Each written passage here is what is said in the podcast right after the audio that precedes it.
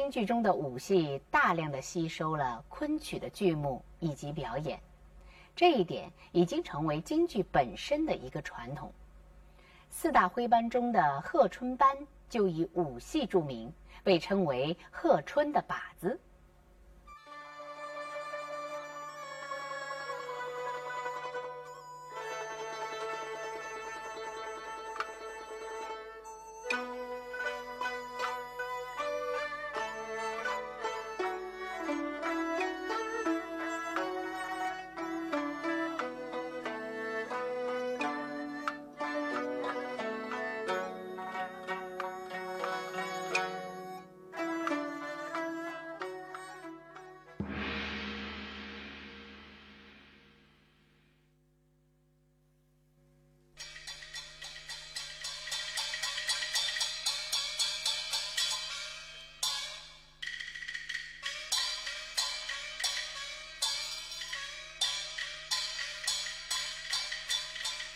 哦，武生那更多了。武生后来清代编的这些戏，新出的这些戏，都是离不开昆曲，像《叫花车》、嗯，《鸳鸯楼》。《鸳鸯楼》有一部分是，呃，什么？四平山、定家山，呃，还有那个一剑愁，史文恭那个，啊，还有那个铁龙山，啊，铁龙山啊。呃，这些都都是京剧，啊，假寐、火炮都要用昆曲来唱。还安天会、偷桃捣蛋，啊，呃，金钱豹，这这些都是啊，昆曲。这个昆的搁在这个武戏里头，这儿就得心应手。所以，这就是为什么到现在京剧里头一开打，怎么着也得这昆牌子。五丑没有一出不带昆曲的，啊，他？呃，他是他那个呃那个调子合适，呃那个他那个动作，呃钻蹦跳跃。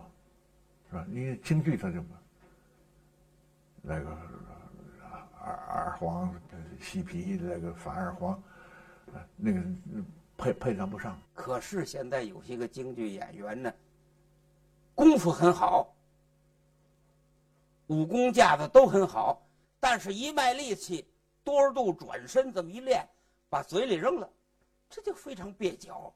那是珍贵的东西呀，你。唱、念和身段打，高度结合的东西，你扔一半这就很蹩脚，这就很蹩脚。所以这个东西还是还是需要用老的老老前辈的这个这个艺术珍品来来警示。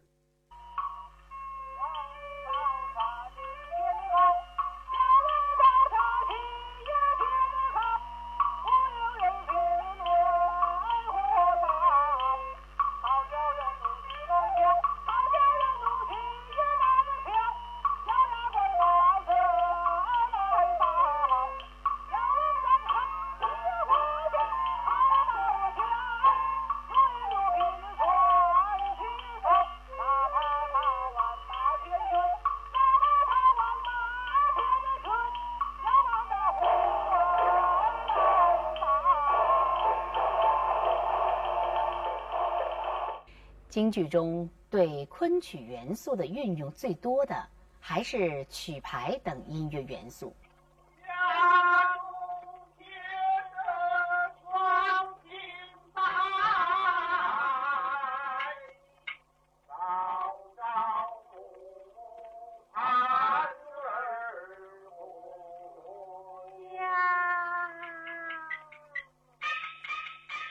皮黄戏的。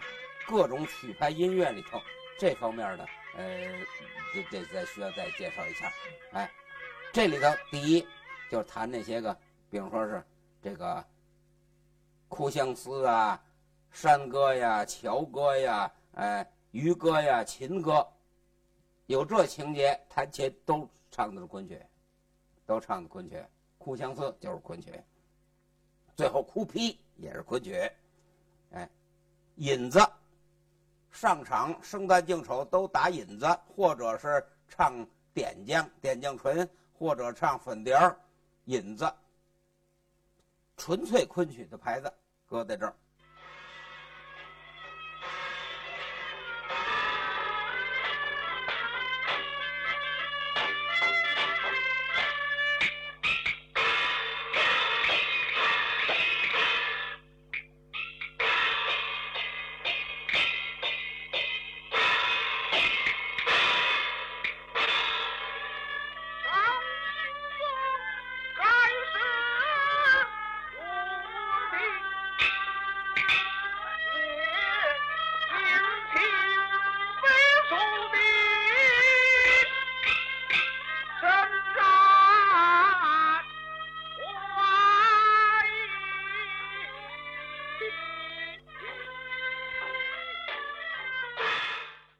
上场以后，这些东西到现在没脱出昆曲的那个范畴之内，而之外没脱出去。上场你得引子唱短句，唱粉碟唱啊点击唇，都是唱短句，标准的昆曲的牌子。哎，还有一种呢是属于这个干念的牌子，干念，那也是昆曲的特有的形式，长短句有节奏，干念。保留在京剧中。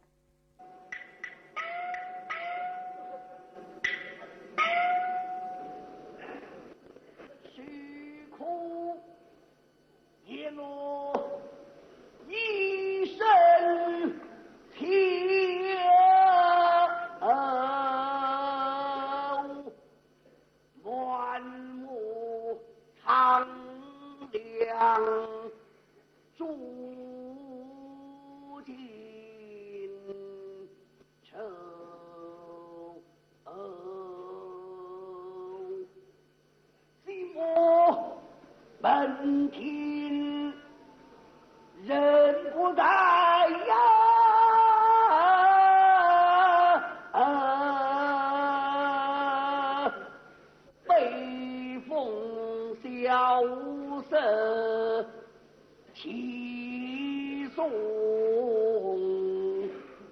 秋。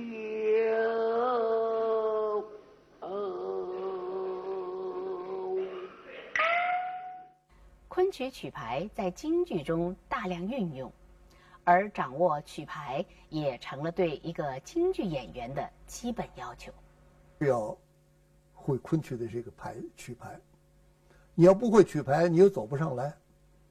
你很简单嘛，你把一个水底鱼，是吧？一个水底鱼，那是用这个三档的，是吧？积极前行，紧走莫消停，将它拿住，管教一门清，管教一门清。哎，你要会了这个之后，你走呢，走路就不成问题了。你脚步跟这个跟这个什么都是都吻合的。因为唱法东舞，哎，你法东舞，你要是这个这个后来中间掺上来回来，那你也得会那个会会那个会会会那个牌子。这个你要你要不会走那个牌子呢，有时候你走走的这个走走走走不好，是吧？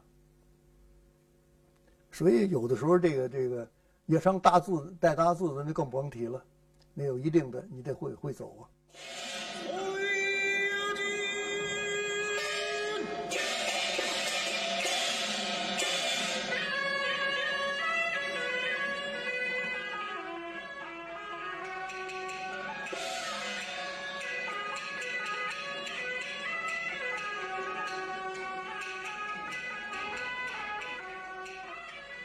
但是不一定要唱，因为唱的跟这戏戏情不合适。你唱八大锤，唱这个挑滑车、压车，是吧？那唱的是什么？唐伟红逃难的那 个牌子是，这好好像好像你这个这这词句跟这不一样了，但是合适。他为什么呢？车车很重，这个滑车也很重，粮草也很重，所以才用那么四个大将或者五个平章。点着压着这个车，怕中间有人劫车劫粮。也就是什么呢？车就很重，推呢只能滋滋滋慢慢慢慢慢的走，所以用唐明皇逃难的那个牌子呢特别合适，匆匆匆的鞠躬为珠泪洒，是吧？那是特别好。那我们就看到呢，在京剧的形成过程中，一方面是大量的吸收昆曲的这种营养和元素。一个活生生的例子，在京剧里来说，凡是出兵演阵，都是用的昆曲的曲牌，没有自身皮黄系统的这种纯曲啊，一出回啊回营和打围整折的戏，整出的戏。居然把它拆成零段出对子、普天乐，呃，今天这个在这儿用，那天在那儿用，啊，也就是说，它成了京剧里边一个非常重要的组成部分。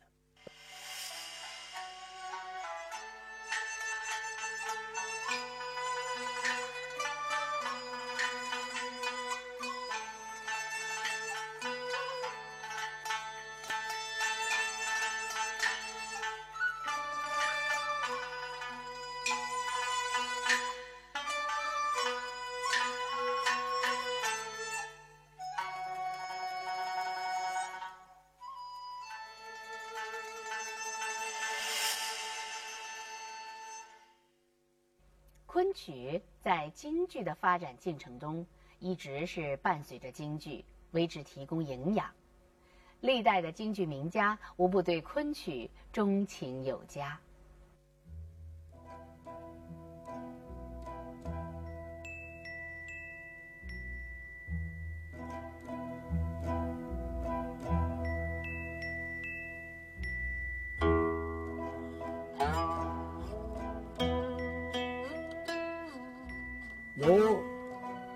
谭老板他们那一代，然后到梅先生这一代，当然梅先生这一代就可以包括，呃，年纪大一点嘛，像杨小楼、王凤卿，呃，于先生也比梅先生稍微大一点，梅先生管他叫三哥，嗯嗯，就是说，在京剧。鼎盛的这个时时候，就是说从后三鼎甲一直到民国初年，到二十到二十年代吧，这一段时间，大概每一个会演京戏的演员，特别是演的出色的成名的演员，他的基本功。都是昆曲，都是要先学昆曲，甚至于有的开始没有学昆曲，后来还要补学昆曲。因此，这些个名角都有昆曲的剧目，是很完整的，不是那种呃又唱几句皮黄里头又有点昆曲的，还不是那种。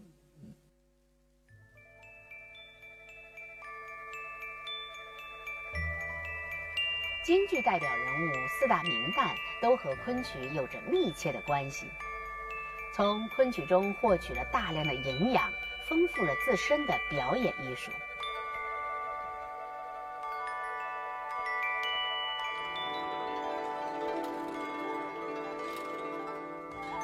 四大名旦，这梅先生带那些都热衷于昆曲，尚小云也热衷于昆曲。尚小云惯了片子《游园惊梦》，胜利公司有片子。尚小云那个昆曲是曹云泉教的，也是昆曲名家教的，那是那那那也是真传得真传的。尚小云，哎，尚小云早年入三乐社的时候，启蒙武武的老师就是盛情玉，著名的昆艺的花脸，他叫尚三溪呀，当年。那就是昆腔起的蒙，后来又跟这些老老昆曲家学学曲子，灌这张《游园惊梦》有他自己的特点。这个唱着一斗地彩云篇，他唱脱斗地彩云篇，这是正确的。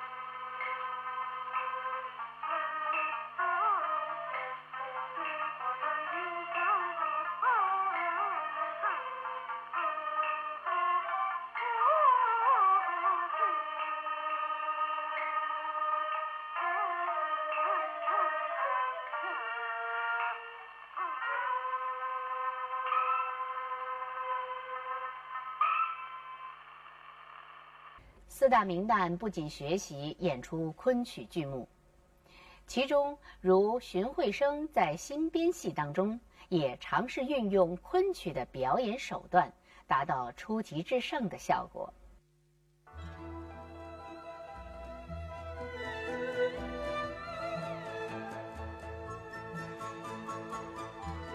荀慧生学了昆戏以后，自己创编的新戏，就是《钗头凤》。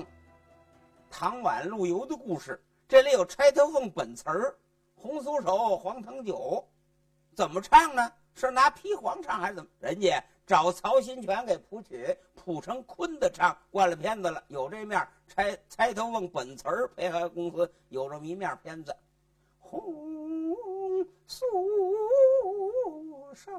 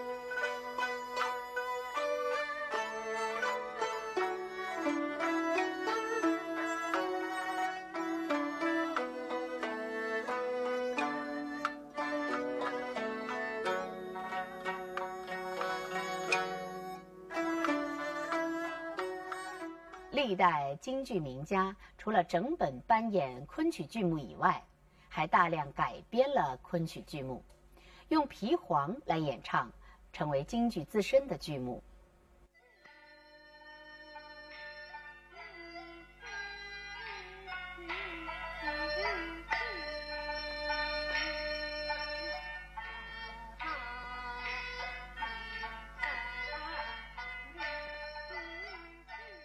把这个浩瀚的昆曲的这个剧本改成皮黄来唱，改成西边黄，把曲牌体的剧本改成板腔体的西边黄来唱，这个进行的也很早。它滋昆曲的剧本滋养了京剧剧皮黄剧目的发展，这个还不是民间，从宫里头就开始这么做了，都改成皮黄了。所以说，丰富了皮黄的剧目，这种这种改编，当然从戏剧发展的角度是有益的。但是这种剧本的改编，丰富京剧的剧目，丰富了板腔体的剧目，好的改编不离昆曲本格，不离昆曲原来的呃不脱胎于它，而不离它的精神。